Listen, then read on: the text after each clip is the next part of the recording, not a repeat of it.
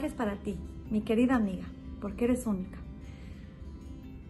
Estaba don Roque, un señor mayor, quien había dedicado su vida a trabajar y a sacar a sus hijos adelante. En este momento había quedado viudo y estaba muy solo y solamente tenía un hijo, un hijo que se había vuelto un hombre emprendedor, había hecho dinero, estaba muy bien acomodado, era respetado por los demás. Este hijo no pasaba a, visitar a su, a su papá, simplemente era algo que no tenía como, como parte de su vida. Este viejito se sintió tan solo, don Roque tan solo, que en un momento dijo, ¿sabes qué? Voy a ir a casa de mi hijo, me voy a quitar la pena. Fue a casa de su hijo, tocó la puerta y el hijo le abrió y para su sorpresa le dice, hola papá, qué milagro que estás por aquí. Le dice, le dice don Roque, sí, la verdad es que hijo mío, me daba pena, no quería causar molestias. Le dice, no, no es molestia, qué gusto tenerte por aquí, ya sabes que esta es tu casa. Y le dice, lo que pasa es que me siento muy solo, me he sentido muy solo. Le dice, bueno, puedes venir a visitar cuando quieras. Le dice, eh, yo quería ver si de casualidad me podría quedar a vivir con ustedes. Y él dijo, eh, ¿con nosotros? Tú sabes, pa, la casa es un poco chica y mi esposa es un medio así, medio payasita y es exigente. Y los niños, y, no sé dónde te metería. Le dice, bueno, si, si no se puede, me voy, no te preocupes. Y el hijo como que le remordió la conciencia y le dice, bueno, a ver, a menos que no te moleste. Y le dice, a, a menos que no me moleste, ¿qué? Dormirte en el patio.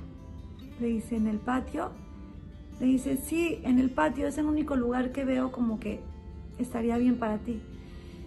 Hazit, don Roque, todo viejito, dice, bueno, me duermo en el patio. Agarra a este señor y le dice a su hijo, le dice, hijo mío, hazme un favor. Ve ahí arriba, en el cuarto, en el primer cajón, hay una cobija. Tráesela al abuelo porque se va a dormir en el patio. Y el hijo le dice, ¿en dónde?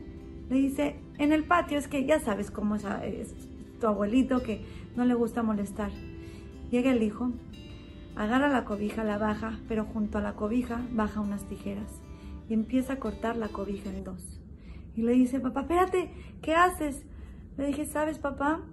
Estaba pensando y quiero cortar la cobija en dos para guardar la otra mitad para cuando tú vengas a vivir a la casa. Queridas amigas, el mensaje es claro. Mucha gente quiere que cuando sus hijos sean grandes les hablen, porque normalmente cuando uno es más joven y tiene muchas cosas que hacer y están todos los hijos, eh, lastimosamente no les damos el tiempo cuando quieren hablar. O sea, quieren hablar ellos y nosotros, no, ahorita no puedo, estoy ocupada, esto y el otro y el otro. Pero cuando seamos grandes, vamos a querer que nuestros hijos nos hablen. Hay dos cosas que van a influenciar muchísimo en esto. Número uno, ¿qué ejemplo le dimos? Si ellos nos vieron que le dábamos kibuda baem, si respetábamos a nuestros padres, llamábamos a nuestros padres, les dábamos su tiempo, eh, los escuchábamos, así van a ser con nosotros. Por otro lado, si ellos recibieron de nosotros no tengo tiempo, no tengo tiempo, no tengo tiempo, pero ah, cuando somos mayores, ya que no tenemos muchas, tantas cosas que hacer y estamos más desocupados y queremos ese cariño de nuestros hijos, vamos a ver si en ese momento nuestros hijos siguen teniendo esas ganas de hablar con nosotros. Entonces, dos consejos. Número uno, enseñarles con nuestro ejemplo lo que es respetar a nuestros padres, que vean cuánto nos importa, cuánto les hablamos, cómo los recibimos, cuánto tiempo les damos. Y número dos, darles tiempo a nuestros hijos ahora que son chicos, que son jóvenes, que vean que nos encanta hablar con nosotros, que nos encanta escucharlos para que después, Besrat Hashem, durante 120 años a ellos les encante venir con nosotros, platicarnos y sobre todo escucharnos. Las quiero mucho y les mando un beso.